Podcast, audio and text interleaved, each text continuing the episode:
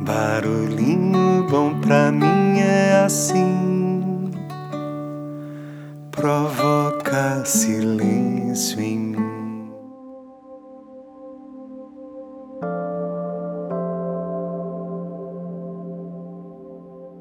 No Barulhinho Bom de hoje eu vou compartilhar uma poderosa prática é, de meditação guiada. É uma meditação analítica para poder lidar com as emoções do medo, da raiva ou mesmo da tristeza.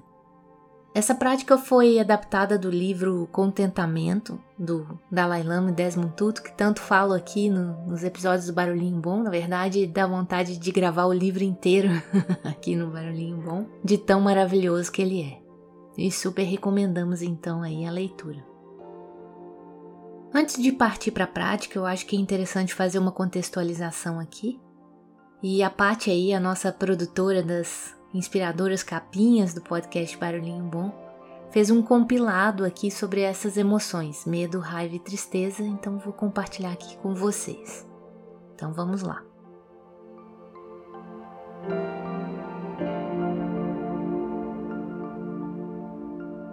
O medo, a raiva e a tristeza são respostas humanas, naturais.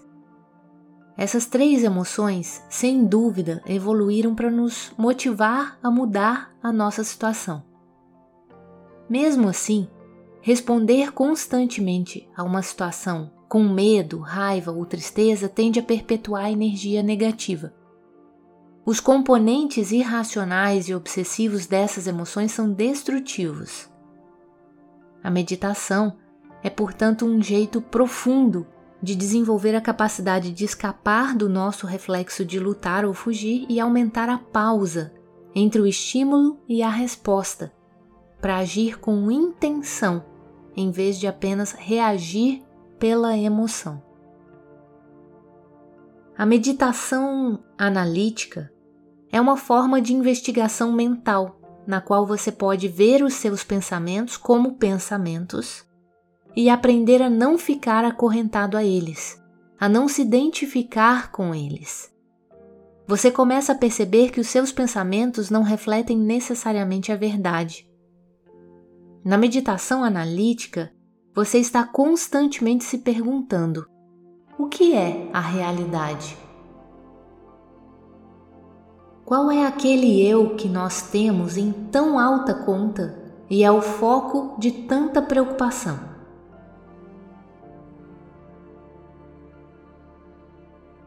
Na meditação analítica, nós contemplamos a impermanência e a natureza transitória da nossa existência. Com a meditação analítica, podemos chegar à raiz que provoca o medo e a raiva. Podemos descobrir, por exemplo, que 90% da nossa raiva é uma projeção mental. Podemos descobrir que palavras de raiva estavam no passado e não mais existem, a não ser na nossa memória. Quando pensa sobre essas coisas, a intensidade da raiva diminui e você desenvolve uma imunidade mental para que a raiva surja com menos frequência. E aí, bateu a curiosidade aí? Que tal a gente então experimentar essa meditação analítica? E se for útil, para você de alguma maneira, se estiver vivenciando um pouco dessas emoções nesse momento, ou em algum outro, fica aqui o convite para ouvir esse episódio quantas vezes for necessário, para que ele possa ser aí um grande amigo seu nesse processo de lidar com emoções mais complexas, como o medo, a raiva ou mesmo a tristeza. Então vamos lá. Partiu para a prática.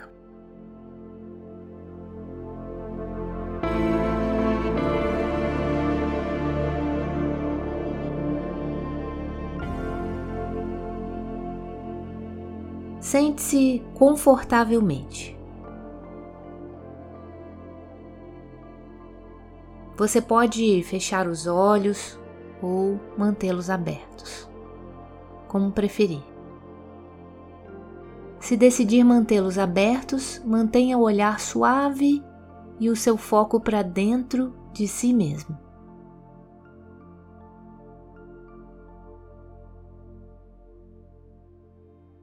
Agora escolha um tópico ou uma experiência que esteja lhe incomodando, ou simplesmente observe os seus pensamentos e sentimentos surgindo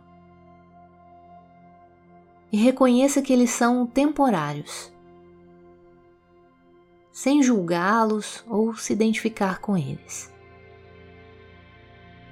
Alguns serão alegres e prazerosos, e outros serão sombrios e tempestivos, mas passarão com o tempo.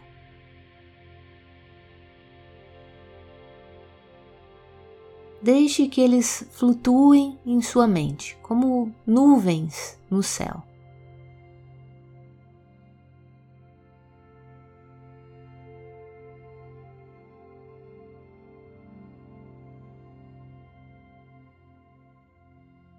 Agora, pergunte a si mesmo: o meu pensamento é verdadeiro?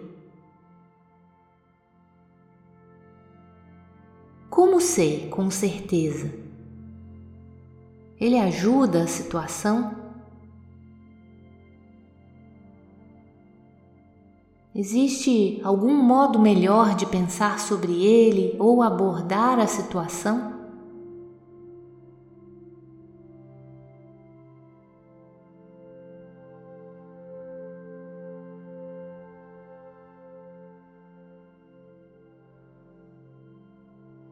Vamos verificar como podemos analisar as três emoções humanas fundamentais e, em geral, negativas. Para o medo, pode ajudar a encará-lo diretamente. Você pode pensar na pior coisa que poderia acontecer se o seu medo se tornasse realidade. Agora, será que você ou os seus entes queridos sobreviveriam ao que poderia acontecer?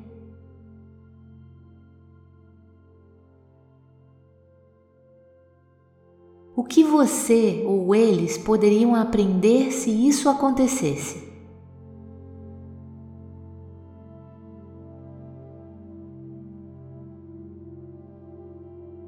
Como isso pode permitir que você ou eles cresçam ou se aprofundem como pessoa?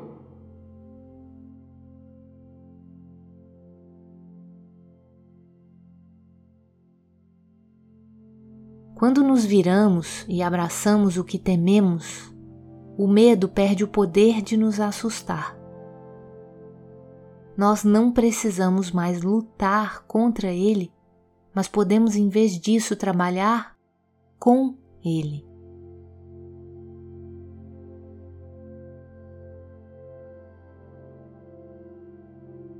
Para a raiva, você pode se perguntar: qual é a sua utilidade? A raiva geralmente envolve alguma decepção ou expectativa frustrada. Pergunte a si mesmo: qual era a minha expectativa.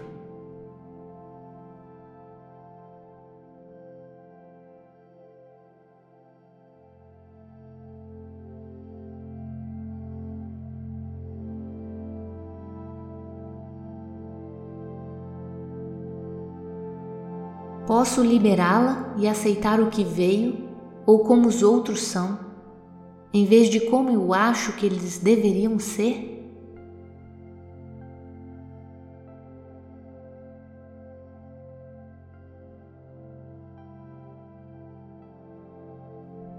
Será que também posso reconhecer a minha parte no conflito? Será que posso ver a minha parte contribuindo para a situação com a qual estou com raiva?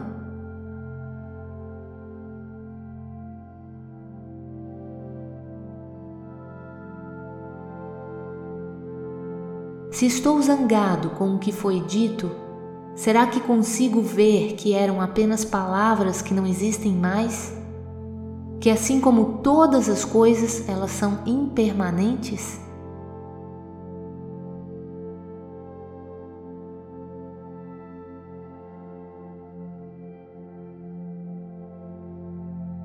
A minha raiva vai beneficiar alguém, incluindo a mim?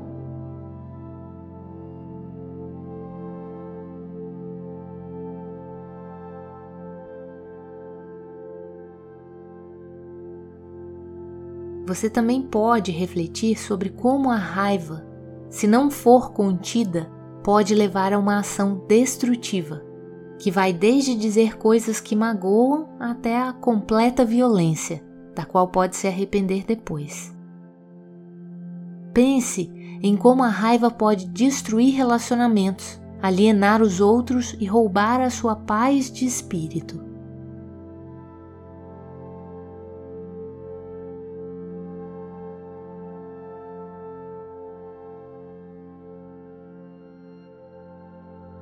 Para a tristeza. Podemos buscar conforto ou contar as nossas bênçãos. Como vimos, a tristeza é uma emoção que expressa a necessidade que sentimos de estar com os outros. E as nossas tristezas são reduzidas pela metade quando compartilhadas. Também podemos reconhecer que, ao passo que a tristeza pode durar mais do que as outras emoções, ela também vai passar. Tudo na vida, a tristeza e a angústia, inclusive, é impermanente e vai acabar. Sempre haverá altos e baixos na vida de qualquer pessoa, em qualquer ano, em qualquer dia grande parte do nosso humor deriva do que estamos focando no momento. Podemos escolher focar no que está indo bem para nós e para as pessoas na nossa vida. Podemos contar as nossas bênçãos. Ao nos voltarmos para as coisas pelas quais somos gratos, podemos mudar quanto tempo passamos na tristeza, além de podermos voltar rapidamente ao contentamento.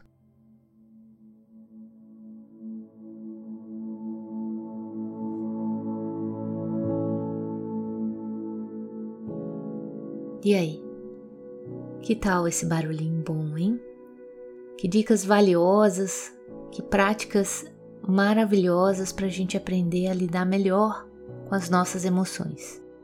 Em relação ao medo, ver a capacidade de trabalhar junto com ele, ver a capacidade de encará-lo diretamente e atravessá-lo, transcendê-lo. Em relação à raiva, avaliar a utilidade dela qual a razão, qual a expectativa que a gerou, frustrada ou decepção, e o que, que a gente pode fazer com isso, sem deixar com que ela nos domine e depois a gente vá se arrepender. E em relação à tristeza, o antídoto master aí de contar as nossas bênçãos, de praticar a gratidão e ver que a gente tem muito mais motivos para sorrir do que para chorar, muito provavelmente. Que tal? Espero que tenha sido útil essa simples prática de analisar as nossas emoções com bastante franqueza, com bastante clareza e também profundidade, e buscar a solução mais saudável, mais útil e da qual a gente vai se orgulhar.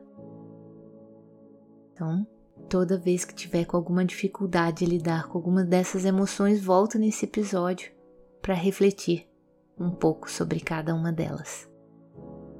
Mas o que é importante é a gente perceber que não podemos rejeitá-las, não podemos negá-las, não podemos ignorá-las, nem muito menos fugir delas. Né? A forma de lidar com essas emoções é conversando com elas, compreendê-las, para então solucioná-las.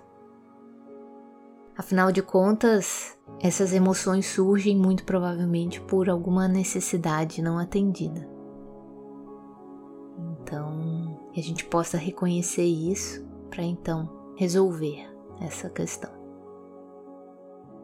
Espero que fique bem, querido coração ouvinte, e daqui envio felicidade, paz e contentamento a você, de todo meu coração. Deixa a gente com esse barulhinho bom.